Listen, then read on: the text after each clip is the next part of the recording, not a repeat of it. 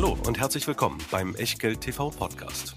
Bevor es gleich losgeht, beachtet bitte unseren Disclaimer auf der gleichnamigen Unterseite auf www.echtgeld.tv. Auf die Inhalte dieses Disclaimers wird zu Beginn einer jeden Sendung explizit eingegangen. Und nun viel Spaß und gute Unterhaltung mit Tobias Kramer und Christian W.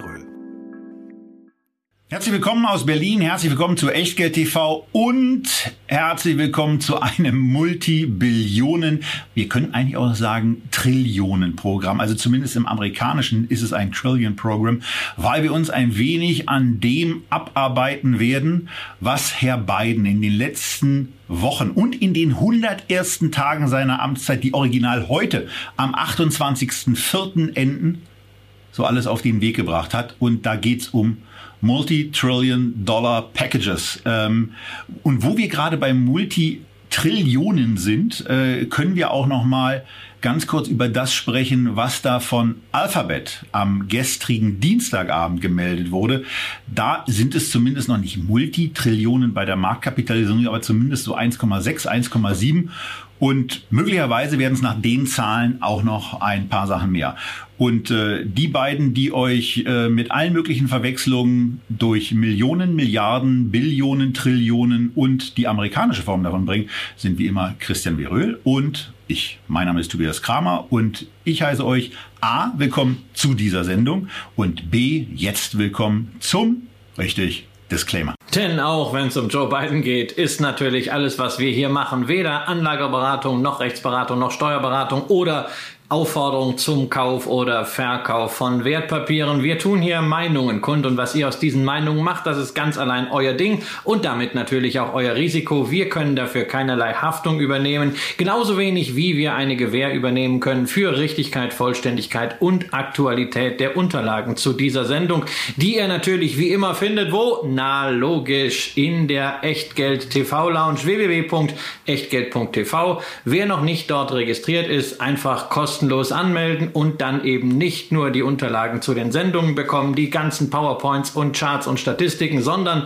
natürlich auch die Einladungen zu unseren Sendungen und zu dem, was wir sonst so machen. Und da könnt ihr euch eben auch anmelden. Auf dem YouTube-Channel könnt ihr euch vor allen Dingen so registrieren, dass ihr davon benachrichtigt werdet, wenn ein neues Video online geht oder wenn wir in der Regel am Mittwochabend live gehen. Und äh, dann könnt ihr euch das Ganze eben schon zwei Tage früher angucken wenn ihr wollt. Ansonsten ist aber auch kein Problem, wenn ihr euch die hübsch gemachte Aufzeichnung am Freitag anguckt, die ab kommender Woche noch ein wenig hübscher wird, denn wir haben uns ein wenig mit unserem Schnittkollegen zusammengepackt, ein paar neue Sachen entworfen und wollen das Ganze noch ein wenig aufhübschen. Wie das aussieht, seht ihr dann ab Anfang Mai, denn alles neu macht ja angeblich der Mai. So, und wir wollen, bevor wir zu Joe Biden und den Billionen-Spending-Programmen kommen, erstmal einen kleinen Blick zurückwerfen, denn gestern hat ein Top-Pick aus Fangt Batman Zahlen vorgelegt, die so ziemlich alles pulverisiert und auch in den Schatten gestellt haben, was da so erwartet wurde. Alphabet hat gestern Zahlen gemeldet. In der Übersicht, die wir euch fertig gemacht haben, ist davon noch gar nichts zu sehen. Guru Focus hat per heute, also am 28.04., erst ähm, naja, bis zum letzten Quartal alles eingearbeitet. Die vorläufigen Zahlen, die vorläufige Einbuchung hat noch nicht stattgefunden. Die geben wir euch auf der Tonspur mit auf dem Weg. Und ähm, die sehen so aus, dass Alphabet 55 Milliarden US-Dollar an Umsatz gemeldet hat und ein Nettoergebnis von 17,9 Milliarden US-Dollar und damit wirklich alles pulverisiert hat, was da so in den zurückliegenden Quartalen angefallen ist und auch bei der Marge im Übrigen alles pulverisiert hat, was es in der Vergangenheit bisher gab. 32,4 Prozent sind es geworden. Aber Christian, dir ist ja gestern dann auch schon beim genaueren Hinschauen eine Sache aufgefallen, dass diese dass dieser sehr, sehr umfangreiche Gewinn nicht nur an dem sehr gut verlaufenden Kerngeschäft von Alphabet liegt, sondern dass da auch noch was anderes war, was über YouTube hinausgeht und was mit den Beteiligungen von Alphabet zu tun hat. Naja, das Kerngeschäft von Alphabet, nämlich Google und die anderen werbefinanzierten Plattformen, das sind eben Geldmaschinen und wenn man dieses Geld nicht an die Aktionäre ausschüttet, dann muss man halt was anderes mit dem Geld machen und Alphabet hat dafür genügend Ideen. Sie haben ja einerseits diese Other Bets, die natürlich finanziert werden, die noch keine großartigen Erlösbeiträge bringen, die wir aber ja auch schon in unserer Funk Batman Sendung ausführlich besprochen hatten und dargestellt hatten, dass da sicherlich unter Umständen drei Companies dabei sind, die jede für sich für dreistellige Milliardenbeträge bei der Bewertung gut wären, allen voran natürlich Waymo. Aber das ist nicht genug, sondern Alphabet packt auch Geld in börsennotierte Unternehmen und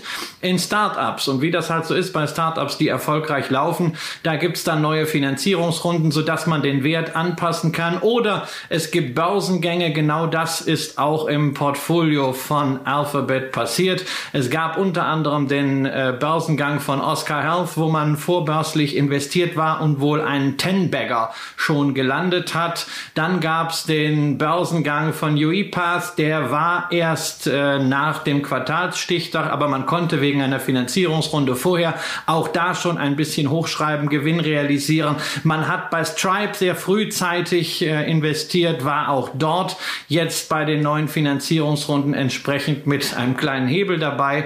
Und in Summe heißt das etwa 4,7 7 Milliarden Dollar vom Vorsteuergewinn, also ein Fünftel, kommt aus diesen Investments, aus Beteiligungserträgen beziehungsweise Hochschreibungen, weshalb man den Eindruck bekommt, na ja, das ist so ein bisschen sowas wie die Berkshire Hathaway der neuen Generation. Ne? Wir haben ein Kerngeschäft, das so richtig Cash generiert, dort das Rückversicherungsgeschäft, hier das Geschäft mit Online-Werbung und dieses Cash wird halt entwickelt, um ein paar große einzelne Unternehmen durchzuführen finanzieren. Ähm, bei Warren Buffett ist es dann eher die Anschaffung, so wie bei den Eisenbahnlinien. Hier sind es die Other Bets und man ist darüber hinaus sehr, sehr erfolgreich am Kapitalmarkt. Warren Buffett vor allen Dingen mit notierten Aktien und Traditionsunternehmen und Bankfirmen und Google Alphabet mit Firmen der nächsten Generation. Also, wenn wir so sagen, buy and hold and check, kann man hier hinter alles, was wir gesagt haben im Januar zu dieser Aktie, ein Doppelcheck machen und 40 Prozent Kursgewinn allein seit dieser Sendung, wo wir ja Alphabet als quasi unseren Signature Pick herausgestellt haben, sprechen ja auch für sich. Und auf der anderen Seite muss man jetzt eben auch mal ein bisschen genauer in die Zahlen dann reingucken, sich dieses Quartal noch mal ein bisschen auseinandernehmen. Ich habe da mal ein bisschen rumgerödelt und ähm, eine Sache, die eben so auffällt, ist, dass sie 16 Prozent Steuern etwa zahlen. Wenn man also nur in Anführungsstrichen dieses äh, operative Ergebnis ohne die Beteiligungszuwächse mit rannimmt, dann ist man bei 16,4 Milliarden. Wenn man darauf die gezahlten 16 Prozent Steuern anlegt, dann würden noch 13,8 Milliarden als Net Income übrig bleiben. Das sind dann immerhin 25 Prozent Net Income, was auch ein sehr, sehr guter Wert ist und auch oberhalb der meisten Jahre der oberhalb der meisten Vorjahre ist. Lediglich in 2010 und 2011, äh, 2009 übrigens auch, war man oberhalb von 25 Prozent. Und das sind tolle Zahlen. Ähm, bevor wir zu unserer Conclusio bei dieser Aktie kommen, ein kleiner Vorweggriff auf das, was gleich noch bei den äh, bei den bei den Trillionen Packages, Billionen, ich weiß, ich komme da irgendwie durcheinander, aber das werden wir nachher noch glatt ziehen. Auf jeden Fall bei diesen großen Paketen von Joe Biden auf uns zukommt. Denn eine Sache wird dort auch Bestandteil sein, nämlich eine erstens Anhebung der Corporate Tax wieder auf 28 Prozent zurück und zweitens eine Verhinderungs Taktik oder eine verhindernde Gesetzgebung, dass Offshore-Gewinne weiterhin steuerfrei bleiben. Und das hat zur Folge, dass wenn man mal unterstellt, dass auf solche Gewinne zukünftig Alphabet nicht mehr 16 Prozent, vielleicht auch nicht die vollen 28 Prozent, aber zumindest 25 Prozent Steuern zahlt, dann hat das eben auch, hätte das Auswirkungen auf den Gewinn. Die Nettomarge würde dadurch auf 22 Prozent fallen. Immer noch ein Bombenergebnis, immer noch sensationelles Resultat, aber es fängt so ein bisschen an deutlich zu werden und das wird uns sicherlich die nächsten Wochen und Monate begleiten, dass ab irgendeinem Zeitpunkt auch in Gewinnschätzungen die neue Steuergesetzgebung, die noch nicht verabschiedet ist, wenn ich das richtig sehe, eingehen wird. Und darauf müssen wir uns einstellen, dass dadurch Gewinne und Gewinnmargen äh, also Gewinnmargen zumindest fallen können und auch Gewinne partiell zurückgehen können. Dennoch, Christian, sind wir bei dieser Aktie der Meinung, dass das bombastische Ergebnisse waren und im Grunde genommen auch die Aktie jetzt immer noch günstig bewertet ist für das Wachstum, was man ihr auch noch zutrauen kann und die Other Bets, die du ja auch schon angesprochen hast die man noch gratis mit dazukommt. Und wenn eine Aktie so einen Zustand hat, dann kann man eins machen, nämlich nachkaufen. Genau. Und also das kann ja auch einfach mal von Buy and Hold und Check die Konsequenz sein, dass man sagt, hey, man fühlt sich mit dieser Position jetzt so gut, dass man sagt, das kann man aufstocken. Ja, ich äh, hatte das vor, das vor der Sendung äh, ebenfalls zu machen, habe das nicht mehr ganz geschafft, werde das dann bei meinem Depot äh, dann nochmal nachholen, weil es ist in der Tat so, diese Zahlen bestätigen alles, was man über das Unternehmen äh, vorher gedacht hat. Und das kann auch ein sehr, sehr gutes Argument zum Nachkaufen sein. Natürlich, dieses steuerliche Damoklesschwert ist da, wird aber vor allen Dingen die Unternehmen treffen, die nicht in der Lage sind, negative Effekte auf der einen Seite durch Wachstum auf der anderen Seite zu kompensieren. Und genau das ist ja die Stärke von Alphabet. Und wenn wir da auch einfach nur mal die Plattform herausgreifen, auf der wir hier senden, nämlich YouTube, auch die weist ja ihre Anzeigenerlöse im Alphabet-Konglomerat als Teil des Google Networks separat aus. 50% Zuwachs dort. Und wenn man die Umsätze mal hochrechnet, äh, die für dieses Jahr dann bei diesem Wachstumstempo möglich sind, dann wird man feststellen, dass YouTube dieses Jahr beim Umsatz ungefähr Netflix einholen wird, nämlich 30 Milliarden Dollar. Du hast also hier auch wieder diese Geschichte. Ähm, du hast verschiedenste Companies in einer und es zeigt auch wiederum die großartige Qualität dieses Unternehmens. Ja, und wenn sich Finanztreff jetzt dazu herablassen würde, im Zuge dieser Live-Übertragung auch die verschiedenen Börsennotierungen anzuzeigen, dann könnten wir auch gucken, ob wir bei unserem Partner, Partnerbroker und dessen angeschlossener Börse zu einem guten oder sehr guten Preis kaufen können. Aber äh, Finanztreff braucht heute eine extra Einladung und die ist jetzt eben auch ausgesprochen worden und wir sehen bei TradeGate 99460 Brief, bei Lang und Schwarz 994, also 1994 Brief und auch bei Getex.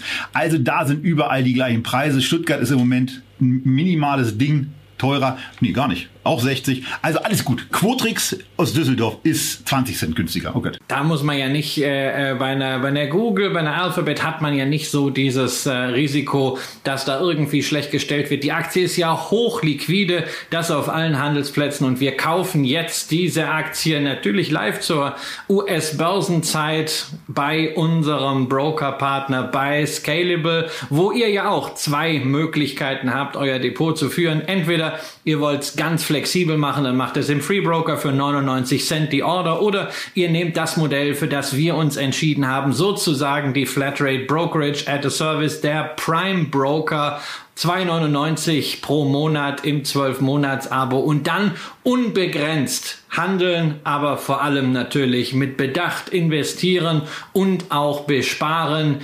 4000 Einzelaktien, etwas mehr sogar, seit letzter Woche auch jetzt wieder bestätigt. Die Coinbase, ihr erinnert euch an die lange Diskussion, äh, die kann jetzt ganz normal gehandelt werden, weil das Unternehmen dort die notwendigen Leis beschafft hat äh, über Thorsten Ulrich und dann natürlich 1500 ETFs, das wohl größte größte ETF-Angebot, was ihr bei deutschen Neo-Brokern findet. Und äh, inzwischen ist es dann eben auch so, dass der Auftrag nicht nur entgegengenommen wurde, sondern die eine Aktie, ich meine, für 1000 Euro konnten wir jetzt gerade nicht kaufen, ähm, zumindest noch nicht.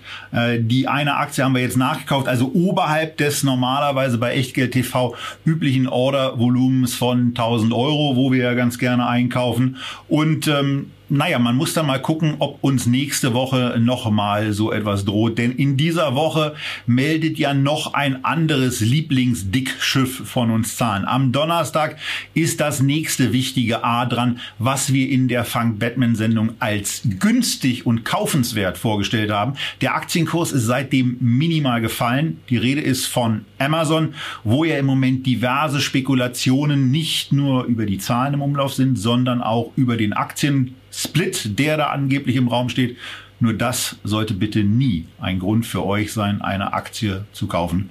Denn am Unternehmenswert, am eigentlichen Unternehmenswert ändert sich ja nicht so richtig wirklich viel. Und auch bei den Quartalsergebnissen ist natürlich momentan richtig was los, aber wir wollen ja nicht Day-to-Day -Day gucken, wir schauen nicht darauf, wo ist vielleicht jetzt eine kurzfristige Erwartung übertroffen oder unterschritten worden, sondern es geht uns ja darum, Buy and Hold and Check, bestätigen die Zahlen, bestätigt das, was das Unternehmen sagt, unseren Investment Case und genauso solltet ihr das auch in eurem Portfolio sehen. Deshalb äh, fühlt euch nicht überfordert wundert, wenn jetzt so viele Unternehmen gerade in dieser Woche Zahlen melden. Ähm, die Zahlen kann man auch in einer Woche einfach mal nochmal vornehmen, sacken lassen und dann mit Bedacht analysieren und draufschauen und vor allem nicht nur die Zahlen, sondern gerade das, was Unternehmen bisweilen auf der Tonspur mit Blick auf strategische Themen noch verlauten lassen. Genau, und man kann und muss auch nicht immer alles haben. Und wenn ihr dann irgendwie mit den ganzen Nachrichten und so weiter überhäuft werdet, lehnt euch auch ein bisschen zurück, guckt euch eure Top-Picks an, guckt vor allen Dingen äh, auch nochmal in so eine Sendung rein, die an, an Gültigkeit nicht besonders was verloren hat, außer dass die Preise nicht mehr aktuell sind und Facebook äh, Quatsch, nicht Facebook im Übrigen auch, aber vor allen Dingen die Alphabet-Aktie ein ganzes Stück nach vorne gelaufen ist seit dieser Aufnahme. Ähm, behaltet da den Überblick und äh, seht zu, dass ihr ein für euch ausgewähltes Portfolio habt, was ihr sauber einschätzen könnt und wo ihr eure Top-Aktien drin habt. Aber jetzt endlich mal Medias in Res. Build Back Better war das Versprechen von Joe Biden während seiner Kandidatur. Dann wurde er gewählt. Es hat ein bisschen gedauert, bis das auch alle soweit anerkannt haben. Vor 100 Tagen ist er ins Amt gekommen und seitdem, Tobias, hat er die Spendierhosen an. Er hat innerhalb von 100 Tagen Tagen wirklich drei dicke Programme angekündigt beziehungsweise teilweise ja auch schon als Gesetz auf den Weg gebracht. Erst war es das Konjunkturprogramm im Zusammenhang mit Covid, dann das große Infrastrukturprogramm und heute, passend zu unserer Sendung, vor der ersten La Rede an die Nation, sickerte schon durch. Es gibt ein weiteres Programm, dieses Mal für Familien und Bildung. Und da müssen wir natürlich schauen, wie wirkt sich das auf die Börse aus? Lohnt sich das? Quasi Bidens Billionen als Investmenthintergrund zu nehmen. Und vor allen Dingen starten wir doch mal mit diesen Zahlen, wie sie sich jetzt darstellen. Es gibt drei Programme. Jedes dieser Programme ist annähernd 2 Trillion stark, also 2 Billionen US-Dollar. Ähm, wir können ja mal versuchen, auf der deutschen Spur zu bleiben. Ich weiß nicht, ob mir das bei meinen Aufzeichnungen so richtig gelingt. Was heißt das Ganze eigentlich? Als erstes wurde ein Covid-Programm aufgelegt. 1,9 Billionen US-Dollar. Da war es gar nicht mehr möglich, das alles aufzugliedern, was dafür gemacht wurde. Dann kommt ein 2,0 Billionen Programm für Infrastrukturmaßnahmen. Und da sind in der Tat Dinger drin, die richtig fett sind. Es gehen 620 in Transportation, 400 äh, Milliarden gehen in äh, Care of Elderly und also in die Alten- äh, und Behindertenpflege. 300 Milliarden gehen in Trinkwasser und Elektroniknetze in die, in die sogenannten Grids. 300 weitere Milliarden gehen in Affordable Housing und Schulausbau. 580 Milliarden gehen in American Manufacturing, in äh, Research and Development von, weiß ich auch nicht so genau, und in Jobtraining von Leuten, die da wieder in den Job gemacht wurden. Und jetzt das ist dann quasi das dritte Programm. Weitere 1,8 Billionen US-Dollar aufgeteilt in verschiedene Pakete gehen für Familien und Kinder rein. Da wird von High Quality Children Care gesprochen. Da wird von Paid Family and Medical Leave Plan gesprochen. Für beide Programme die man da genommen hat, werden 225 Milliarden jeweils bereitgestellt. Und wir könnten hier noch weiter aufgliedern. Vielleicht hat Christian noch irgendein Highlight. Ganz wichtig bei diesen Zahlen ist erstens, die werden nicht alle im Jahr 2021 rausgeschossen, sondern das sind Pläne mit Verwendungszeiten von acht bis zehn, teilweise auch darüber hinausgehenden Jahreszahlen. Wichtig eins.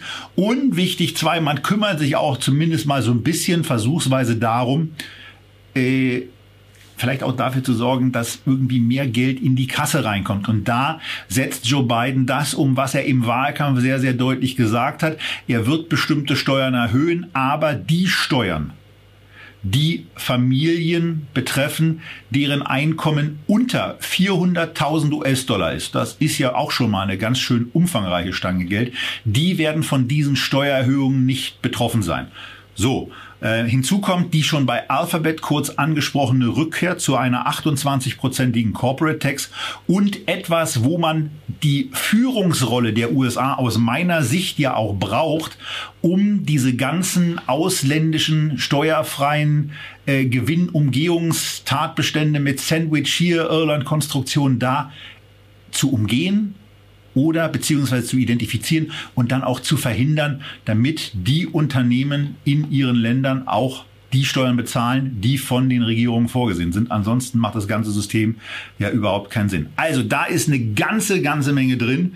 Christian, was waren deine Highlights aus diesem Programm von beiden, vielleicht insbesondere zu den beiden letzten Infrastruktur und Family and Children? Du weißt, die Einzelmaßnahmen sind mir eigentlich relativ egal. Äh, was ich äh, bemerkenswert finde, ist, dass Biden, der ja als Sleepy Joe sozusagen ins Amt kam, äh, eins machte, man hält sich wenig auf mit irgendwelcher Kommunikation, macht wenig Pressekonferenzen, labert wenig, sondern arbeitet. er hat ein riesiges Mandat bekommen, auch da dadurch, äh, dass er, wenn auch knapp, aber eben er hat es äh, im Kongress äh, über eine Mehrheit verfügt und das nutzt er jetzt. Natürlich muss er trotzdem verhandeln. Da ist er bereit zu. Er muss nicht nur mit den Republikanern verhandeln, er muss mit den Linken in seiner Partei verhandeln. Die muss er natürlich im Zaum halten, weil denen kann es ja eigentlich nicht weit genug gehen. Das kennen wir von unseren Linken. Ähm, aber er macht bislang nach meinem Dafürhalten eine großartige Figur dabei. Und er hat es ja auch gesagt, es ist ein Once in a Generation Generation Investment. Das ist etwas ganz Besonderes. Dafür hat er jetzt im Grunde gerade diese Anfangsphase Zeit, das auf den Weg zu bringen. Mit allem, was daran auch an gesellschaftlichem Wandel dranhängt, versuchen Amerika dadurch wieder zusammenzubringen und natürlich auch äh, den Weg Richtung Nachhaltigkeit, Richtung äh, grüne Energien zu gehen, ohne äh, dafür eine Industrie, eine Wirtschaft zu vergewaltigen, wie das vielleicht anderswo mal passiert ist, äh, angeblich mit einer Energie Energiewende. Wir haben ja da, glaube ich, äh, in Deutschland gewisse Erfahrungen gemacht. Insofern, für mich ist das äh, mit sehr, sehr viel Augenmaß. Und natürlich ist ihm auch klar, man muss investieren und was man investiert, das kann irgendwann zurückkommen, aber es kommt nicht sofort zurück. Und er ist natürlich auch bereit, die nach wie vor sehr niedrigen Zinsen trotz des jüngsten Anstiegs erstmal zur Vorfinanzierung dieses Programms zu nutzen. Und ganz viel von dem, über was du gesprochen hast, haben wir ja in den letzten Sendungen bereits andiskutiert, gerade Infrastruktur. Wir haben zum Beispiel gesprochen über Bautätigkeit, haben hoch-tief dazu analysiert. Wir haben gesprochen über den steigenden Rohstoffbedarf. Demzufolge haben wir über Rio Tinto gesprochen und einige andere Werte, die jetzt natürlich massiv von der Erwartung auf diese Programme profitieren, sind und vor ja allen Dingen auch die kleineren. Unternehmen. Natürlich, die kleineren Unternehmen, das sind ja diejenigen, bei denen viel davon in der Umsetzung liegt und die vielleicht auch nicht so stark von den Nachteilen betroffen sein werden, nämlich von den höheren Steuern. Die Small Caps, ja, die ähm, haben ja jetzt schon nicht so diese internationalen Möglichkeiten zur Steuervermeidung wie die Plattformkonzerne und nicht umsonst hatten wir euch ja direkt nach der Wahl Bidens den S&P Small Cap 600 als eine Alternative für die Biden Era empfohlen und das ist ja auch ganz gut aufgegangen. Trotzdem gab es viele, viele Fragen von euch. Was ist jetzt konkret mit Infrastruktur? Was meint das eigentlich? Und lohnt das immer noch jetzt da zu investieren? Und dafür haben wir euch heute was mitgebracht. Genau. Und das ist deswegen so relevant. Also nur weil man sich so äh, 5,7 Billionen ja nicht so richtig vorstellen kann, das entspricht umgerechnet auf die amerikanische Bevölkerung etwa 15.000 US-Dollar, was pro Kopf im Grunde genommen aufgewendet wird und was Joe Biden mit den Worten begleitet hat. Wir können es uns nicht leisten, diese Investments nicht zu machen. Und das ist im Grunde genommen das Aufräumen, was nach Meinung der demokratischen Regierung nach der Amtszeit von Donald Trump notwendig geworden ist. Insbesondere, das ist ja schon so ein bisschen äh, der politische Treppenwitz dabei, in Infrastruktur zu investieren. Und da sind dann eben schon viele Sachen dabei, die man auch gar nicht so primär mit da drauf hat, denn das, das Spannende ist ja auch, dass es viele Sachen sind, die man immer nur so ein bisschen am Rande mitbekommen hat. Es sind nicht nur Straßen, es sind auch Straßen. Es sind nicht die Straßen und Brücken, sondern es geht viel in Netze, in die Wassernetze, in die Stromnetze und äh, überhaupt. Das ganze Thema Energie ist das Zentrale. So sieht es zumindest aus. Ja, wobei natürlich äh, diese Hinterlassenschaften der Infrastruktur äh, jetzt nicht speziell ein Problem der Trump-Ära sind, sondern äh, Trump hat auch schon eine in weiten Teilen marode Infrastruktur übernommen, äh, hat ein bisschen was angekündigt, aber hatte dann für den ganz großen Move nie äh, äh das, das Interesse, hat es nicht hingekriegt, auch vielleicht nicht die Mehrheiten. Insofern ist es ja wichtig, dass Biden das jetzt nutzt und man kann ja nur hoffen, dass man auch hier in Europa mal zu der Erkenntnis kommt, dass an diesem Infrastrukturthema, und Biden zeigt ja, was dazugehört, dass wir da etwas machen müssen. Da geht es um Straßen, da geht es um Brücken, da geht es aber auch um Themen wie digitale Infrastruktur und Bildung. Das kostet Geld, aber das sind Zukunftsinvestitionen und Investitionen werden daran gemessen, welche gesellschaftliche Rendite sie bringen. Und genau das macht Biden auch. Und genau aus dem Grunde wollen wir jetzt mal schauen, was heißt eigentlich Infrastruktur aus Sicht der Börse. Denn Tobias hat es ja gerade schon gesagt, die Definition, die den beiden Programmen zugrunde liegt, die ist natürlich erstmal riesig. Die Börse hingegen ist da zunächst mal etwas verengt. Der klassische Infrastrukturbegriff, Tobias, wie man ihn auch an den großen Infrastruktur-ETFs und Indizes ableiten kann, hat im Wesentlichen drei Themen und dabei einen ganz entscheidenden Schwerpunkt. Genau, und der sieht so aus, und das sieht man beim ersten von uns ausgewählten Produkt, dem, ja, dem, im Grunde genommen sowas wie, der, wie dem Leuchtturmprodukt von iShares, dem Global Infrastructure ETF mit einer Milliarde Fondsvolumen schwer beladen und der Blick geht dann natürlich auf die rechte Seite des Profils, genauso wie die Leute, die nur den Podcast hören, nur in Anführungsstrichen jetzt die Möglichkeit haben, rechts ranzufahren. Guckt ihr schon mal nach rechts und ihr seht, dass die Versorger in diesem Global Infrastructure ETF mit 51 Prozent knapp gewichtet sind, 10,3 weitere Prozent kommen nochmal von anderen und durch andere Energieunternehmen dazu. Mit anderen Worten, das gesamte Thema Energie hat hier einen Portfolioanteil von 60 Prozent. Keine Koinzidenz dabei, nur der Erwähnung aber, wenn wir schon auf der rechten Seite sind. Das hier ist der ETF, der am stärksten auch in den USA positioniert ist. 63 Prozent der Aktien stammen aus den USA. 12,5 Prozent kommen vom nördlichen Nachbarn aus Kanada. Das werden wir bei den zwei Alternativprodukten so nicht fortfinden. Aber zurück zur Branchen- und zur Sektorallokation. 60 Prozent Energie ist mit dabei. Und dann geht's eben interessanterweise in den industriellen Bereich, der aber Christian wahrscheinlich dann unterhalb der Bezeichnung Industrie nochmal deutlich stärker zerklüftet ist. natürlich ist der zerklüftet, wobei natürlich da im Industriebereich, äh, im Infrastrukturbereich eins sehr auffällt, was wir in der letzten Sendung hatten, nämlich das Thema Eisenbahn. In diesem Infrastrukturindex global haben Eisenbahnen tatsächlich 20 Prozent Gewichtung. Natürlich, insbesondere die großen Gesellschaften aus Kanada. Letzte Woche hatten wir ja in der Feedback-Sendung Canadian National und und implizit auch Canadian Pacific, aber natürlich auch die US-Gesellschaften wie eine Union Pacific sowie die eine oder andere Eisenbahn aus Asien. 20 Prozent, wer also sagt, no, ich habe noch keine Eisenbahn und äh, habe keine Versorger, naja, für den kommt das hier vielleicht in Frage. Wobei man sich immer fragen muss, ist das wirklich ein ETF, den man als Infrastrukturinvestment so unbedingt braucht? Der ist relativ klumpig von der Zusammensetzung her. Wir haben doch einige Schwergewichte hier mit Next Era Energy und den, den Eisenbahngesellschaft mit jenseits von fünf Prozent. Äh, und dazu haben wir dann doch Gebühren, die mit 0,65 äh, Prozent relativ hoch sind für ein Portfolio, Ja, für ein Portfolio, was aus Standardaktien weitgehend besteht, ist das relativ viel. Ähm, es ist natürlich eine sehr breite globale Abdeckung, steht natürlich dann auch die Erwartung dahinter, dass solche Infrastrukturinvestments rund um den Globus von Investitionsprogrammen profitieren werden. Ähm, und natürlich bei Investoren, die schon drin sind, steckt auch ein bisschen Hoffnung dahinter. Denn Infrastruktur war in den letzten 10 Jahren, 15 Jahren nicht unbedingt ein großartiges Thema. Wenn wir unseren üblichen Zeitraum zugrunde legen, seit 2008, also die Finanzkrise noch drin, erfreulicherweise war der Fonds da auch schon am Markt, sind wir inklusive der recht ordentlichen Dividenden bei 75 Prozent plus, während der MSCI World 200 Prozent plus gemacht hat, sich also verdreifacht hat. Das ist schon ein ziemlich ordentliches Loch, was natürlich insbesondere in den letzten Jahren noch weiter geworden ist. Ja, und also insbesondere vor dem Hintergrund und auch dem, was da an Gebühren so anliegt, stellt man sich die Frage, Gibt es da nicht was Besseres? Und diese Antwort lautet glücklicherweise ja.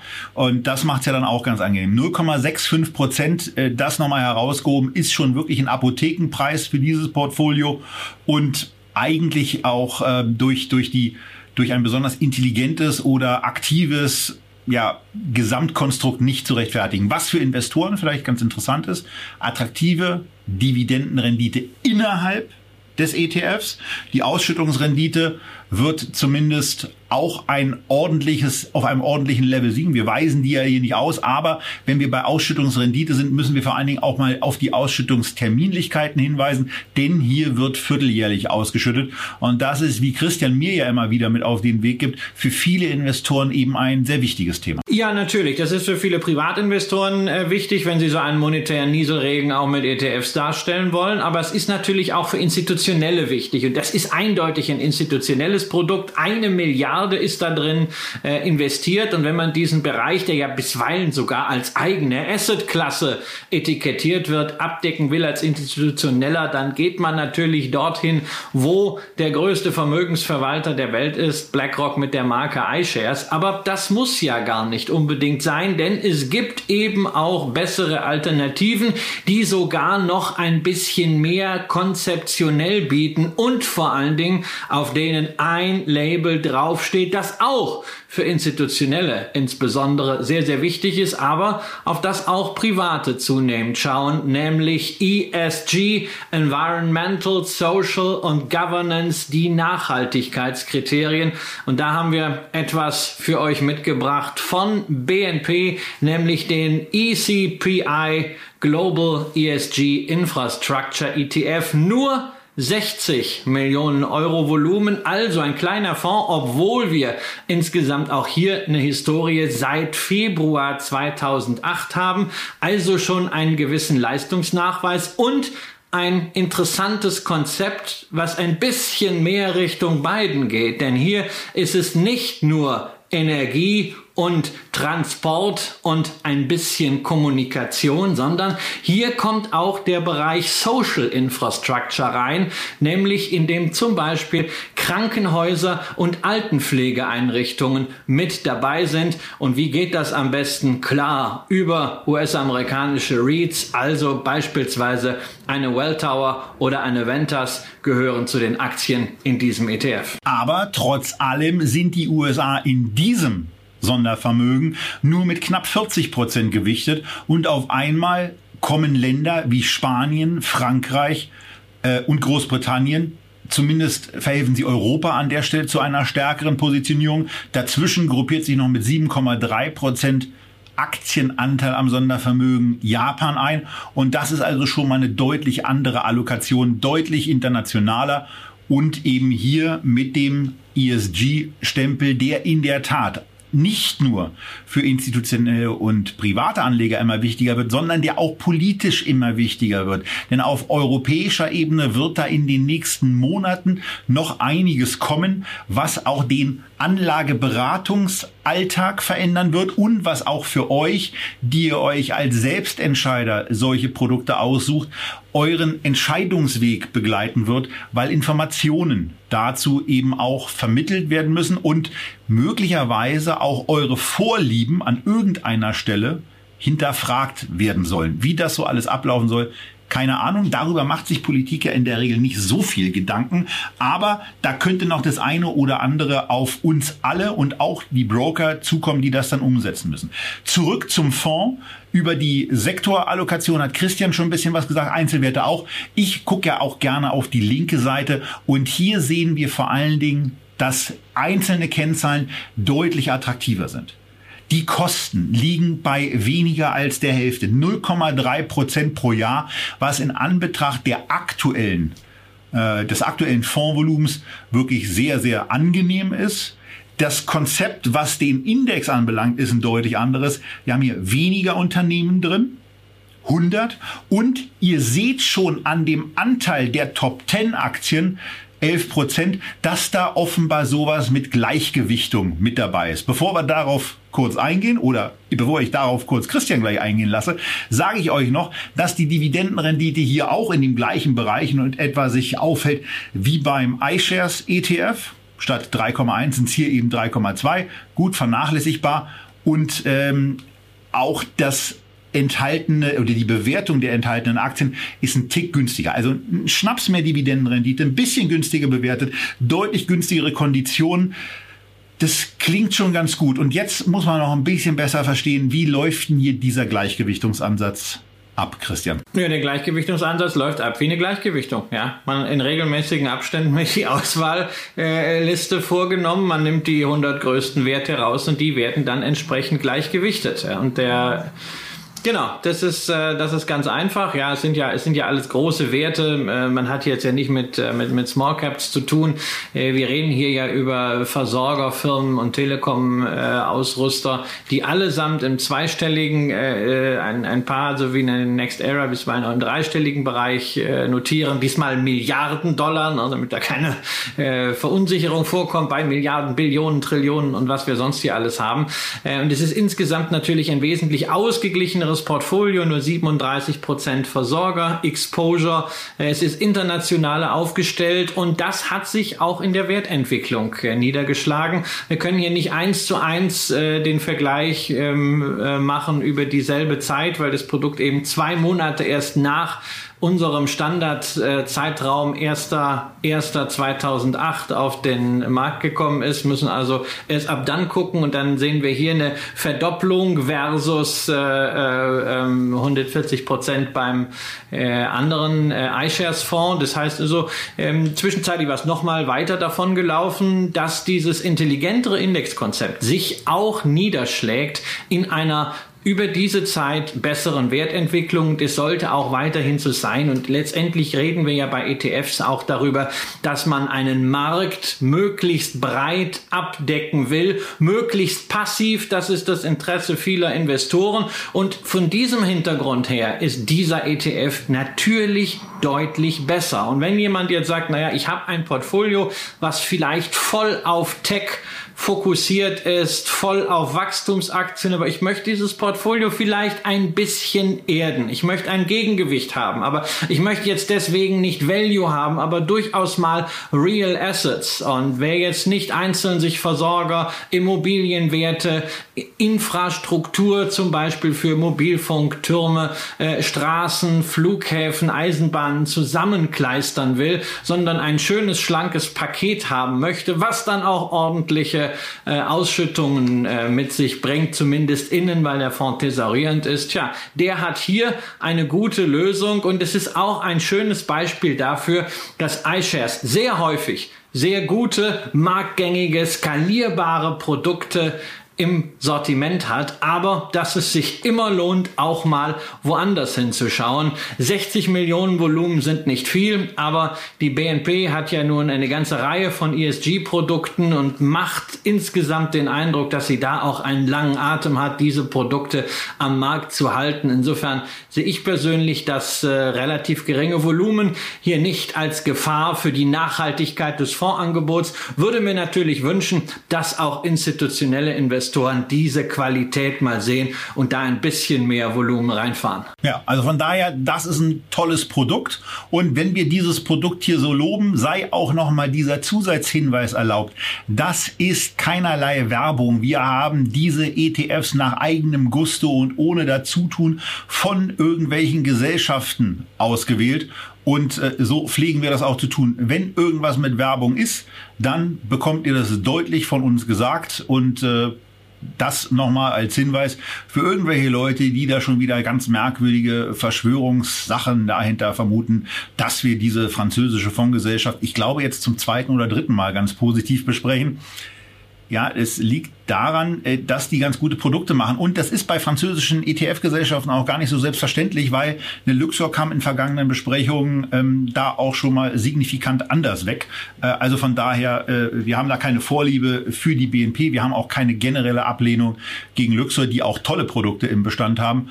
Aber äh, manchmal sind hier eben die Fonds drin, die dann eben ein bestimmtes Urteil haben. So, wir haben jetzt quasi ein 1 zu 1 hergestellt zwischen äh, einem äh, äh, konventionellen Investmentansatz oder einem kon konventionellen Indexkonzept und dem gleichgewichteten. Und da Christian und ich ja beide den gleichgewichteten Ansatz sehr, sehr mögen, sorgen wir jetzt am Ende dieses ETFs-Spiel mit einem breiten Lächeln im Chart, ja, wenn man das mal so übersetzen will, für das 2 zu 1. Und das breite Lächeln im Chart ist im Grunde genommen so, dass man mit dem oberen Mundwinkel anfängt, dann geht's richtig in die Tonne. Und richtig in die Tonne heißt bei diesem Produkt und bei diesem ETF, dass der maximale Rückgang seit Anfang 2008 bei beeindruckenden 85,2 Prozent gelegen hat.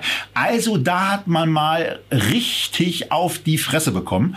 Und ähm, das Ganze hat sich so zum Ende des letzten Jahres dann auch sehr vehement und zwar wirklich dann mit einem breiten Lächeln in Wohlgefallen aufgelöst. Wenn man also den Mut und den Weitblick hatte zwischen den Jahren 2012 und 2019 beispielsweise in einem Sparplan, in ein solches Produkt, in dieses ging es übrigens nicht, erklärt euch Christian gleich warum, aber in ein solches vergleichbares Produkt zu investieren, als Europäer, wie gesagt, schwieriger als Amerikaner war es möglich, dann ist man jetzt im Moment richtig zufrieden. Und angelockt von diesen Erfolgen hat Invesco ein in den USA deutlich länger am Markt befindliches Investmentprodukt jetzt auch für Europäer investierbar gemacht. Und da stellt man sich dann schon ein bisschen die Frage, Christian, das war wahrscheinlich früher einfach gar nicht vernünftig veräußerbar, weil dieses, weil dieses Investment eben so grandios nach Scheitern aussah und ja wirklich über lange Zeit mit diesem 75, 80-prozentigen Minus seine Investoren quasi äh, in die, in die Investmentlaufbahn und Wildbahn entlassen hat. Ja, ja, aber jetzt wollen wir doch erstmal sagen, worum es eigentlich geht. Wir reden ja immer, wir reden ja, Finanzprodukte sind ja irgendwie immer nur ein Mittel zum Zweck. Entscheidend ist doch der Content. Was ist denn drin am Ende? Was ist denn das Thema, um das es geht? Und es geht um ein wichtiges Element auch dessen, was Biden in seinen Reden und in seinen Programmen drin hat. Natürlich alles, was mit der Transformation Richtung erneuerbare Energien zu tun hat. Renewable Energy im Zusammenhang mit dem Klimawandel eines der Themen, das er sich ganz oben auf die Agenda geschrieben hat. Und dazu gibt es in den USA schon seit 2004 einen ganz großartigen Index, den ich seit vielen Jahren verfolge, äh, nämlich den Wilder Hill New Energy Innovation Index. Der war immer nur durch einen ETF in den USA investierbar und ist jetzt vor vier Wochen von Invesco endlich auch nach Europa gebracht worden mit einem USITS-kompatiblen Produkt, das also hier den Regularien entspricht und deswegen auch hier ganz normal über beispielsweise den Scalable Broker erworben werden kann und übrigens auch bespart werden kann. Und dieser Wilder Hill Energy Index der hat wirklich Index äh, in sich aktuell 125 Werte und die auch wiederum alle gleichgewichtet. Alles, was irgendwie mit einer Marktkapitalisierung von über 100 Millionen Dollar und einem gewissen Mindestumsatz zu tun hat, ist da drin. Deshalb ist halt über die Jahre auch die Anzahl der im Index enthaltenen Werte beständig gestiegen und man hat auch hier wieder das, was eigentlich den ETF auszeichnet. Nicht irgendwelche Klumpen, nicht irgendwelche Selektionen, sondern eine möglichst breite Marktabdeckung von allem, was mit diesem Thema zu tun hat. Wind, Solar, Biomasse, Energieeffizienz, natürlich auch Wasserstoff, Speicherung, Batterien. Da ist eine Azure Power aus Indien genauso drin wie natürlich eine Nell. Da ist eine Meridian Energy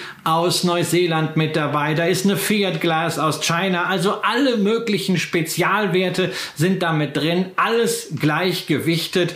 Und insofern, wer diesen Zukunftsmarkt mit einem einzigen Produkt fassen möchte, der hat hier jetzt eine neue allererste Adresse. Und zwar was für eine, das muss ich einfach sagen, weil ich das so schon so lange verfolge. Da geht's mir gar nicht ums Produkt, sondern da geht's mir um den Index. Ähm, Rob Wilder ist wirklich ein Clean Tech und Renewable Energy Enthusiast der ersten Stunde. Tobias blendet euch parallel mal die Website des Index ein. Das sieht immer noch so aus wie in den 90ern. Der war wirklich früh dabei. Aber wir sehen ja bei Warren Buffett, man braucht keine stylische Homepage, um guten Content zu haben. Und hier haben wir einen guten Index und vor allen Dingen für denjenigen, der was zum Index wissen will, der kriegt hier was. Quartalsweise gibt es Updates und das jüngste Update tatsächlich 83 Seiten mit ganz, ganz viel Hintergrundinformationen über den Index und am Ende alle 125 Werte nochmal aufgelistet, nicht nur mit einer Branchenbezeichnung, sondern einer kurzen 150 oder 200 Zeichen umfassenden Beschreibung, was denn das eigentliche Geschäft ist. Und auch wenn man überhaupt keine Lust hat, auf ETFs in diesem Bereich, sondern auf der Suche ist nach Aktien, lohnt es sich einfach, dieses Dokument mal durchzuschauen und zu sehen, was für Spezialwerte es mittlerweile in diesem Segment gibt. Ja, also ist sehr, sehr beeindruckend, was die da alles so anbieten. Und äh, ja, die, die Internetseite mag zwar aussehen wie aus den 90ern, ist aber offensichtlich von 2004 ähm, beziehungsweise 2006 seither ganz offensichtlich nicht mehr besonders intensiv angefasst worden. Aber in der Tat, es stecken Informationen en masse drin und hier wird eben Service geliefert und darauf kommt es ja dann an der Stelle auch an äh, und das erklärt vielleicht auch diesen, diesen Erfolg, den das Produkt dann doch in den USA hatte, trotz der ja, auch dort recht miserabel verlaufenden Entwicklung. Bei den Kosten ist es hier so, dass es 0,6 Prozent sind. Ihr braucht auch da bei einem Blick auf das Fondsvolumen, was in dieser Tranche eben nur bei 16 Millionen Euro bisher liegt. Christian, da hast du bisher ein bisschen wenig reingepackt, ne?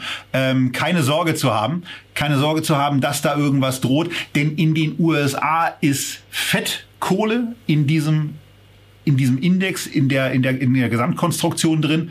Und das ist ja im Grunde genommen nur die europataugliche Ausführung. Aber äh, den Ball nochmal aufgenommen, Christian, wieso sind da erst 16 Millionen in dem Fonds drin? Ja, der Fonds ist erst vor einem Monat als USITS-Fonds äh, hier in Deutschland zugelassen so worden. Ja, und ja, so, so, wenig, so wenig gekauft. Ja, ich habe in der Tat, ich habe in der Tat schon ein bisschen was gekauft und ich werde da auch weiter äh, was reinkaufen. Also ich finde es halt wirklich ein, äh, ein tolles Produkt und ich bin ja bei Themen immer sehr, sehr vorsichtig, weil weil ich vieles ja äh, auch sowieso mit dem diversifizierten Portfolio abdecke. Aber dieses Thema erneuerbare Energien und das wirtschaftlich sinnvoll, ne? Ausrufezeichen dahinter, das ist etwas, was mich ja seit langer, langer Zeit elektrisiert. Nicht umsonst habe ich eine, eine, selbst eine Investmentgesellschaft im Allgäu damals gegründet für äh, Solarparks. Äh, ich finde es einfach toll, wenn das funktioniert, dass wir Strom äh, sauber erzeugen und dann auch speichern können, hoffentlich, äh, und dafür nicht immer irgendetwas verbrennen müssen, was rußt, wenn das geht, wenn das wirtschaftlich sinnvoll geht. Hey, das ist eine ganz großartige Sache. Und wer sich einen solchen Fonds natürlich hineinpackt, gerade mit dieser Gewichtung, äh, wo wir 125 Werte haben, gleichgewichtet regelmäßig, ähm, der hat damit natürlich auch ein Small Cap Produkt. Wer also zum Beispiel keine Small Caps bislang im Portfolio hat und sagt, naja, ich brauche jetzt nicht vielleicht nochmal wieder Grundrauschen und alles breit diversifiziert, sondern ich möchte bewusst mal einen Akzent setzen, der kann sowas natürlich mit einem solchen Produkt machen. Und was mir darüber hinaus noch gut gefällt, auch wieder in Abgrenzung zu iShares, nämlich zu dem S&P Clean Energy, den wir euch ja auch schon vorgestellt haben, damals zu einem Zeitpunkt, als wir einen Klumpen hatten in der Plug Power von 10%. Auf das Risiko hatten wir bei dem Konzept hingewiesen.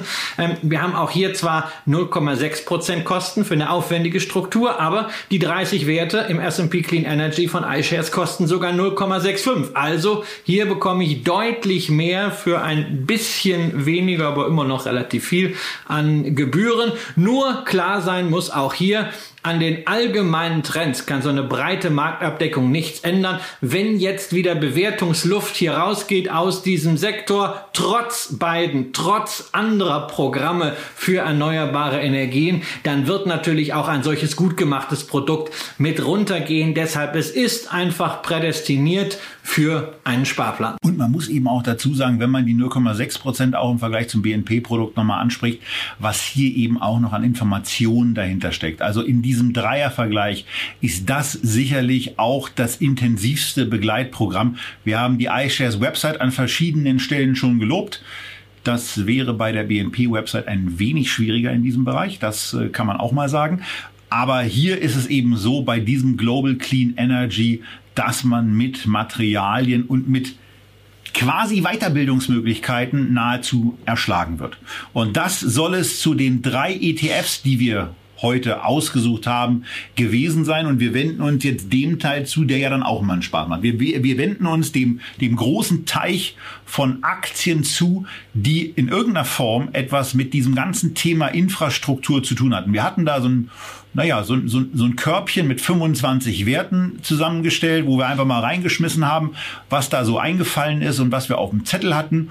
Und dann haben wir ein bisschen, ein bisschen intensiver aussortiert. Und wir haben jetzt drei Unternehmen übrig behalten, die wir euch ganz gerne vorstellen würden und äh, wo es darum beim ersten Unternehmen geht, dass euch möglicherweise mal zu heiß ist, möglicherweise mal zu kalt ist.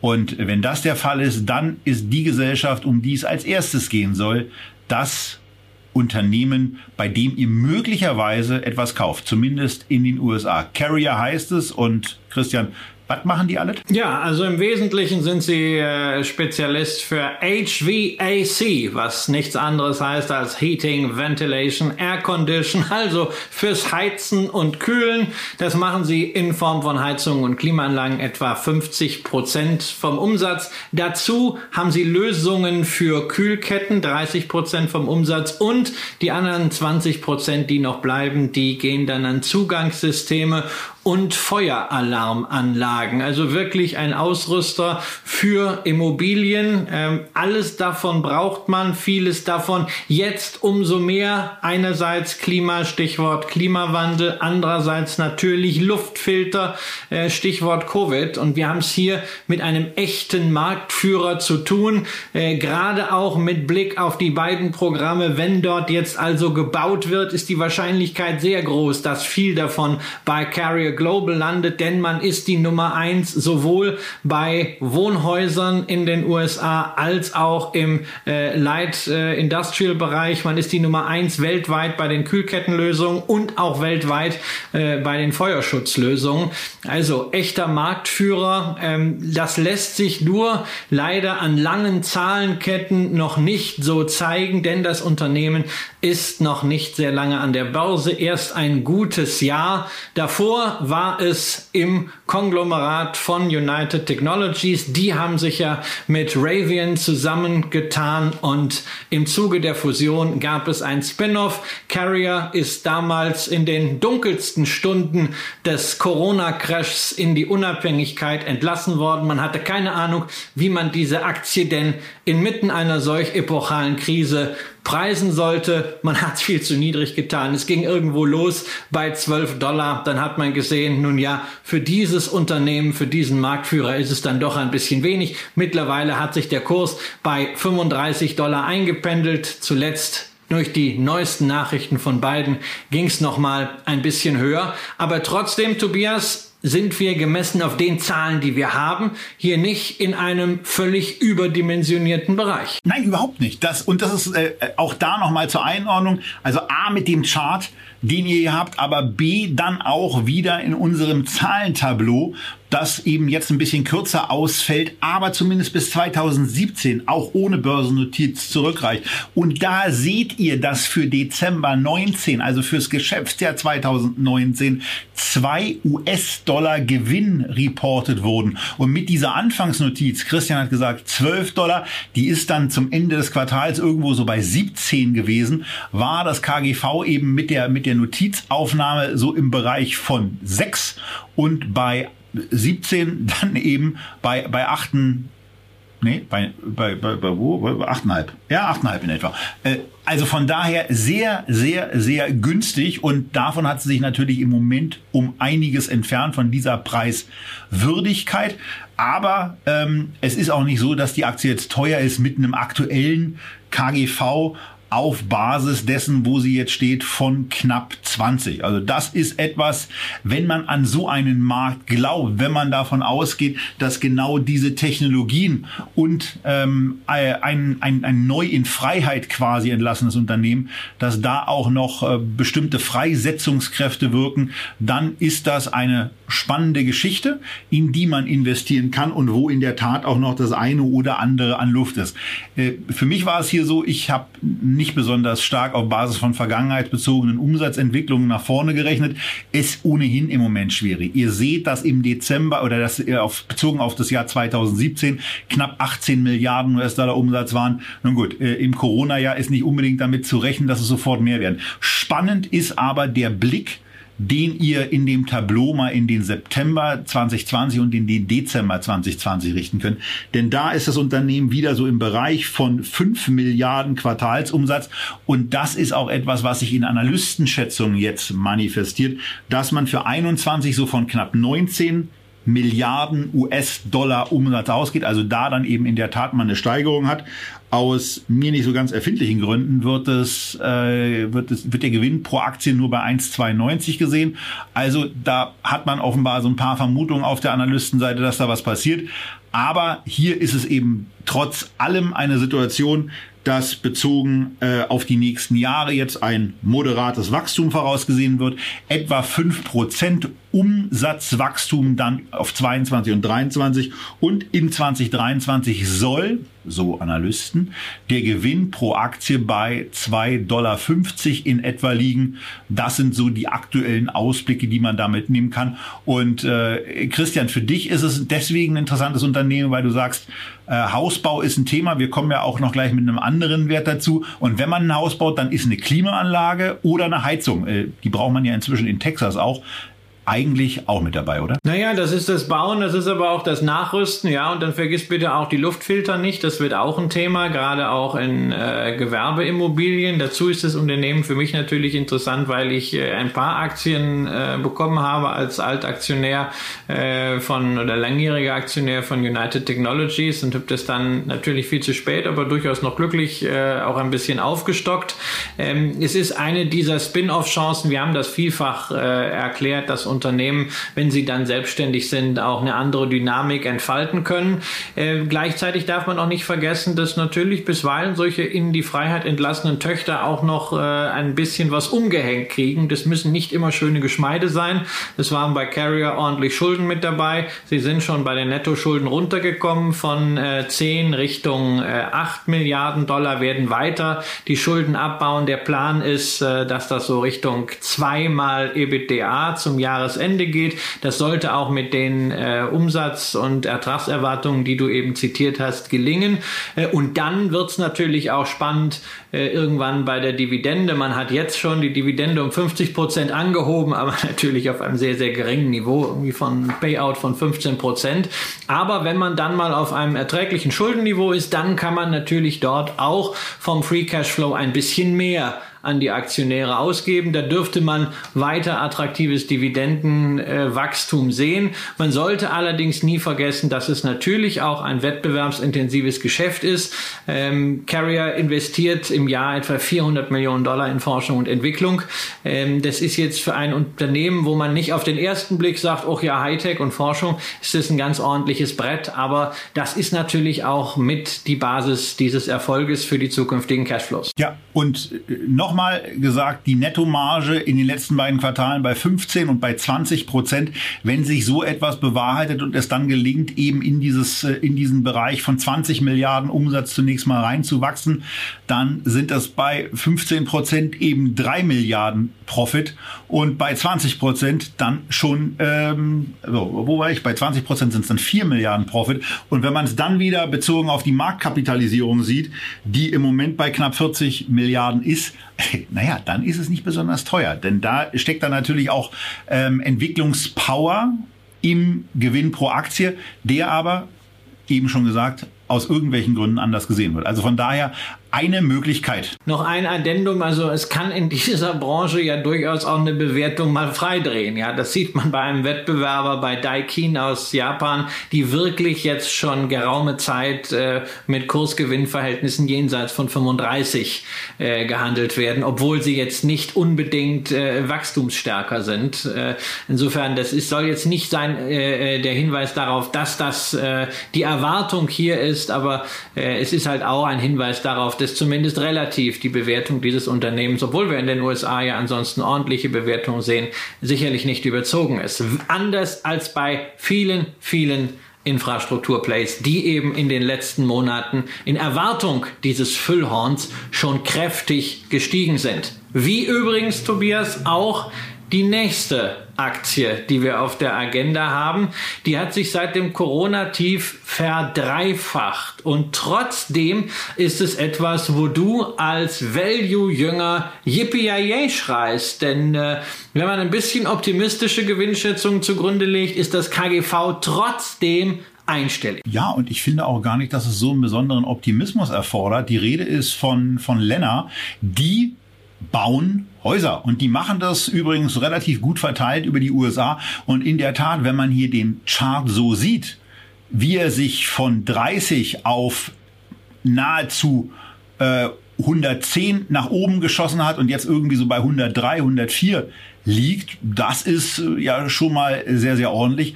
Aber die Aktie, das werden wir gleich noch sehen, die ist nicht zu teuer.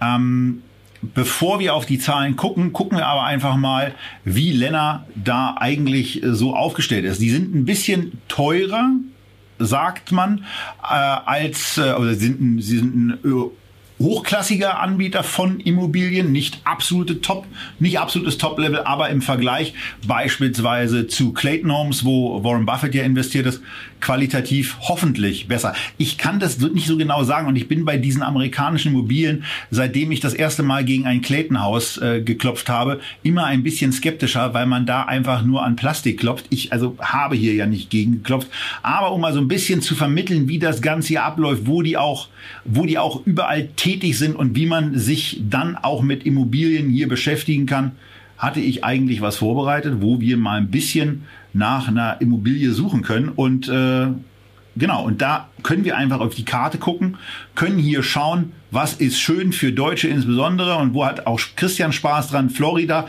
Und dann gucken wir natürlich in Miami und naja, was bekommen wir da angeboten? Was wird uns da gezeigt? Ich war vorhin schon mal kurz auf der Seite und habe auf der Seite zwei etwas gesehen, was ich ein bisschen netter fand. Also ist ja alles Geschmacksfrage. Aber so eine, so eine, so eine Townhomes, sowas finde ich ja persönlich ganz nett. Hier ist nochmal Mid-Rise Condemnium Residences. Aber hier kann man eben zuschlagen im Bereich von 625 bis 650.000 US-Dollar für dann 300 Quadratmeter knapp. Also von daher was hat relativ teuer ordentlich ist. Platz.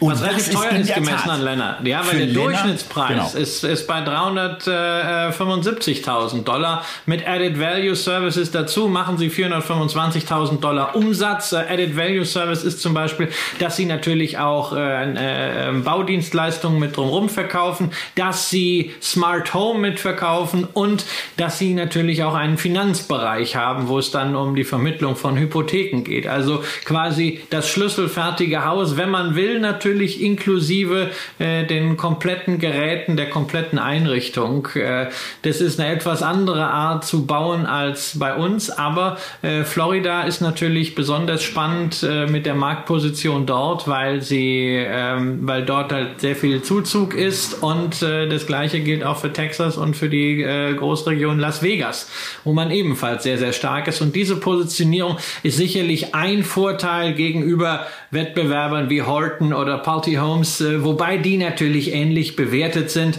Äh, und wenn jemand jetzt schon äh, Horton beispielsweise im Depot hat, dann kann ich nur sagen, ja, herzlichen Glückwunsch, wenn es rechtzeitig gekauft ist und rechtzeitig war halt immer äh, irgendwann in den letzten Monaten oder in den letzten Jahren. Ähm, vielleicht nicht und dann sind wir auf der Risikoseite äh, im Jahr 2006 oder im Jahr 2007. Denn das kann man auch sagen, wenn man die Aktie mal auf der langen Zeitachse anschaut für das gesamte Jahrtausend inklusive der großen Immobilienkrise in den Vereinigten Staaten, dann sieht man auch die Risiken hier. Äh, der Kurs hat äh, teilweise über 95 Prozent verloren damals in der Krise und auch bei den Umsätzen letzten Tobias haben wir einen Drawdown gesehen, wie man ihn selten als Schockfrost bei einem Unternehmen auch in einer Rezession nur sehen kann. Äh, ja, das stimmt. Also da richtet euren Blick bitte insbesondere auf die Darstellung der Jahre 2006, 7, 8, 9 und 10, wo ihr sehen könnt, dass die Umsätze von 16 Milliarden US-Dollar im Jahr 2006 einbrechen auf 3,1 Milliarden im Jahr 2010. Was aber bitte auch eurer Aufmerksamkeit nicht entgeht, ist diese extreme Wandlungsfähigkeit. Also wenn man, wenn man von einer solchen Dimension 16 Milliarden abstürzt auf drei und sich dann auch so wieder aufrappelt und dann im 2010 wieder in der Lage ist, einen kleinen, aber zumindest eben vorhandenen Net Profit auszuweisen von 95 Millionen, dann ist das schon mal ein beeindruckendes Durchleben und Überleben der Krise. Aber an der Stelle muss natürlich auch das Auge auf den Chart gerichtet werden, der ja, so im Bereich Ende 2008 sein absolutes Tief relativ nah der Nulllinie, das dürften so im Bereich 5 Dollar gewesen sein, ausgebildet hat und dann erst 2012 wieder über die 12 Euro Marke 12-Dollar-Marke äh, gestiegen ist. Und das macht eben insbesondere die Risiken in diesem Geschäft deutlich, die immer dann zutage treten, wenn sich die Konjunktur eintrübt und wenn die Leute naja, wenn bei den Leuten unterstellt wird, dass sie zurückhaltender werden. Was im Moment sehr, sehr oft angeführt wird, bei, insbesondere bei Häuselbauern, ist aber auch das, was sie möglicherweise nicht in Miami, sondern außerhalb solcher Städte machen, weil durch Covid die Leute ja gar nicht mehr so eng gepackt aufeinander und miteinander sitzen und leben wollen, sondern auch ein bisschen ähm, mehr Raum für sich haben wollen. Deswegen gibt es eben auch andere Anlagen, wo man ein bisschen mehr Platz für sich hat und davon wird eben ausgegangen, dass auch Lenner profitieren wird. Und naja, jetzt kommen wir eben zur Bewertung, Christian, denn da muss man dann schon sagen, dass man dieses Jahr 2020 mit einem Rekordumsatz abgeschlossen hat von 22,5 Milliarden US-Dollar und dabei eben auch wieder auf eine Nettomarge oder nicht wieder, sondern auf eine Nettomarge gekommen ist von knapp 11 Prozent ist ja schon beeindruckend, aber was dann insbesondere nochmal als beeindruckender Faktor zusätzlich mit reinkommt, sind die 13 Prozent im dritten, äh, nee, im vierten Quartal des Geschäftsjahres 2020 und auch im ersten Geschäftsquartal, was im Februar endet, wo die Nettomarge bei knapp 19 Prozent angekommen ist. Ja, das Geschäft läuft wie Harry. Ja, und äh, dieses Wachstum, das kann sich natürlich auch fortsetzen, weil wir natürlich auf der einen Seite die demografische Entwicklung haben. Ja, die Millennials in den USA sind eben jetzt genau in dem Alter 24 25 bis 34, äh, wo man sich dann mal nach einem Häuschen umschaut. Und das Ganze wird auf der anderen Seite unterfüttert, nicht nur von dieser Bewegung ein bisschen raus aus den Städten, sondern auch davon, dass Biden gerade jungen Familien mehr Möglichkeiten geben möchte, Vermögen zu bilden, äh, sie unterstützen möchte auf verschiedenste Weise. Und das könnte wirklich dieser Bautätigkeit nochmal einen ordentlichen Schub verleihen. Den braucht es aber meiner Ansicht nach auch, wenn man hier investieren möchte. Denn ich sehe nicht, dass man diese Aktie mit einem nachhaltig höheren Kursgewinnverhältnis jetzt ausstattet. Äh, wenn du das über die Zeit dir anguckst, das schwankt immer mal so, naja, in Extremphasen weicht etwas ab, aber irgendwie so KGV 8 mal 10 mal 12, das ist nicht etwas, wo man plötzlich ein 20-faches Multiple draufschreibt. Dafür ist das Geschäft zu riskant. Aber wenn wir natürlich ein ordentliches Wachstum sehen beim Gewinn je Aktie durch diese Bautätigkeit, weil wieder Mittelschicht entsteht, junge Mittelschicht, die sich auch das Bauen leisten kann, das Häuser kaufen, dann ist es natürlich auch ausreichend, dass man mit dieser Aktie weiterhin ordentlich Geld verdient. Das wird man im Wesentlichen über Kurszuwächse tun müssen. Ähm, die Dividende ist sehr, sehr bescheiden. Ja, auch hier haben wir nur so ein Symbol. Ja, so einen symbolischen Payout von 10%, aber das ist natürlich klar. Ähm, die brauchen das Geld, um die Projekte vorzufinanzieren. Äh, und sie machen das auch insbesondere halt nach der Erfahrung von 2008, wo sie ja quasi wie alle Häuslebauer dem Tod soeben von der Schippe gesprungen sind, äh, eben nicht mit riesigem Fremdkapitalhebel. Danach brauchen sie halt eine halbwegs ordentliche Bilanz und das ist natürlich auch ein Vorteil, dass wir hier nur äh, das äh, knapp zweifache äh, EBITDA als Verschuldung haben. Das sieht insgesamt sehr, sehr sauber aus und insofern für denjenigen, der jetzt sagt, na, das ist natürlich schon ein ordentlicher Anstieg, aber trotzdem eine günstige Bewertung, eine gute Perspektive kann man hier noch guten Gewissens draufspringen. Genau, denn man muss ja auch mal eins sagen, in den letzten fünf Jahren liegt hier ein Umsatzwachstum von 19 Prozent zugrunde, ein, Gewin ein Gewinnzuwachs bei, bei der, beim Nettoertrag von 25 Prozent.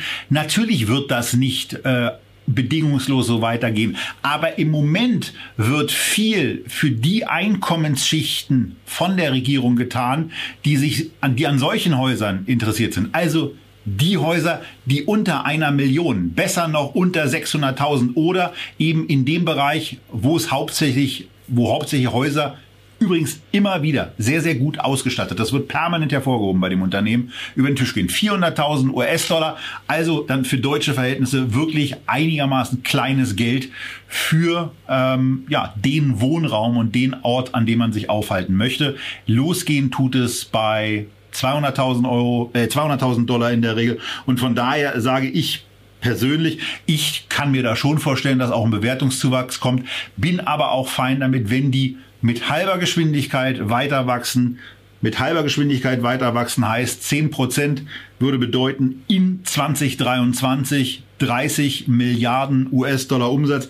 Und wenn Sie nicht die 19 Prozent, die Sie im letzten Quartal, sondern einfach 12 Prozent Nettomarge haben, sind dann wiederum 3,6 Milliarden US-Dollar äh, für die Aktionäre oder für die weitere Aufbesserung der Bilanzstruktur oder das intensivere Abwickeln von Projekten möglich. Von daher ist diese Aktie für mich ein Kauf und ähm, das können wir ja am Ende der Sendung noch machen. Aber wenden wir uns vielleicht der dritten Aktie nochmal zu. Vielleicht werde ich ja auf den letzten Metern noch eines Besseren belehrt, denn der Christian hat sich eine andere Aktie auch noch ausgesucht, nämlich Quanta Services. Und ähm, ja, man kommt auch nicht umhin, auch bei der Aktie zu sagen, dass sie einige Merkmale hat, die Qualitätsunternehmen auszeichnen. Ähm, ich hatte mir ein paar Sachen dazu rausgeschrieben und da ist zum Beispiel, dass sie äh, beim Debt EBITDA sehr günstig sind, was schon mal zumindest für die, für die Finanzierungskraft steht, unter zwei. Ähm, die machen seit zehn Jahren Gewinne. Ähm, sie legen beim, beim Revenue Growth äh, in den letzten fünf Jahren ordentlich zu 16 Prozent, 8 Prozent auf der Dreijahresschicht und vor allen Dingen wachsen die Gewinne überproportional. Und Christian erzählt euch jetzt ein bisschen, was zum Geier Quanta Services eigentlich so genau macht. Ja, sie kümmern sich um alles, was mit Netzen zu tun hat, vor allen Dingen mit Stromnetzen, also die Planung von Netzen, die Wartung von Netzen, den Aufbau von Netzen, den Anschluss von Netzen. Sie sind tätig als Dienstleister für die großen Versorger. 70 Prozent ihrer Umsätze machen sie eben genau mit diesen Versorgern. Dazu ein bisschen Industriegeschäft, ein bisschen Öl- und Gasgeschäft, aber Elektrifizierung, das ist das Kerngeschäft und das ist natürlich auch auch wieder ein wesentliches Thema der beiden Agenda. Einerseits mit Blick auf erneuerbare Energien, andererseits natürlich auch die Infrastruktur, die es braucht, zum Beispiel für Elektrofahrzeuge und oben drüber hängt natürlich das Riesenthema Digitalisierung, denn auch im Bereich Glasfaser und Mobilfunktürme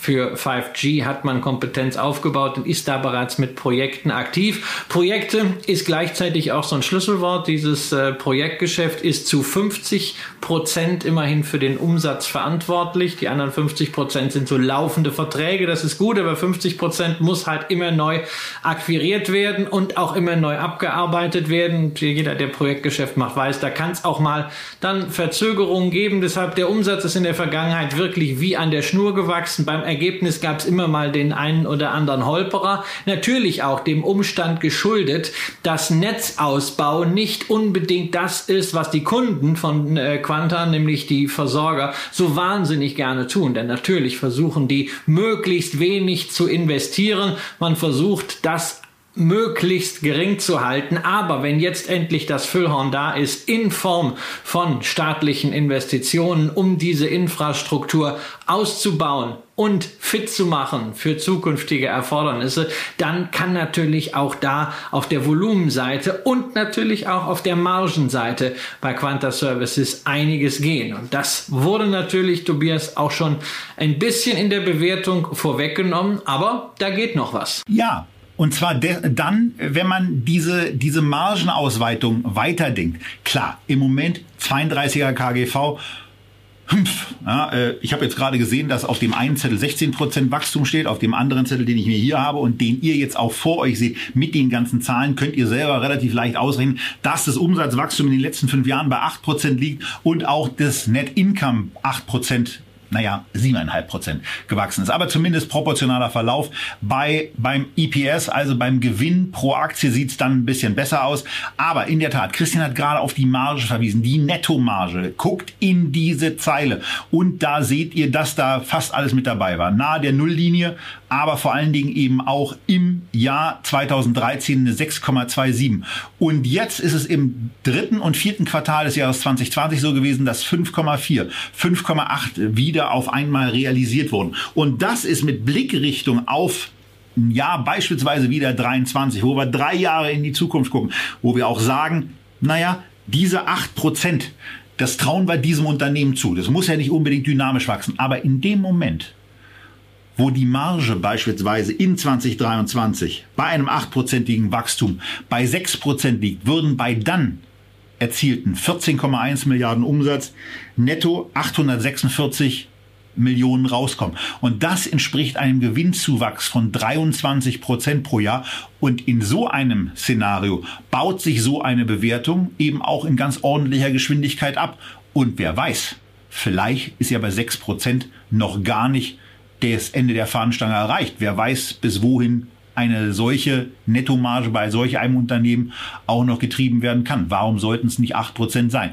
Ich kann es da nicht einschätzen, aber was ist, was ist deine Mitnahme? Wie schätzt du diese Margenentwicklung ein, Christian? Ja, also ich äh, gehe davon aus, dass wenn dieser Budgetdruck seitens der Versorger mal etwas nachlässt, weil man weiß, man hat den Staat sozusagen als Co-Investor, beziehungsweise an vielen Stellen sicherlich auch als Initiator, wenn wir über öffentlich-private Partnerschaften nachdenken, die es sicherlich auch in wesentlich stärkerem Umfang geben wird in den nächsten Jahren als in der Vergangenheit, dann ist da ein bisschen Entspannung da. Es ist auch mehr äh, Nachfrage natürlich da, so man sein Know-how dann auch ein bisschen teurer vermarkten kann. Man macht sehr, sehr, sehr viel selbst, hat also eine unglaubliche Tiefe insgesamt bei den äh, Services, hat damit natürlich den Aufwand, aber andererseits auch die volle Qualitätskontrolle. Insofern, ich persönlich gehe davon aus, dass die Marge steigt dass das der wesentliche Antrieb auch sein wird äh, für einen höheren Börsenkurs. Kurs. So, und dann sind wir eben an der Stelle, wo wir euch jetzt drei ETFs vorgestellt haben, wo wir euch drei Einzeltitel vorgestellt haben.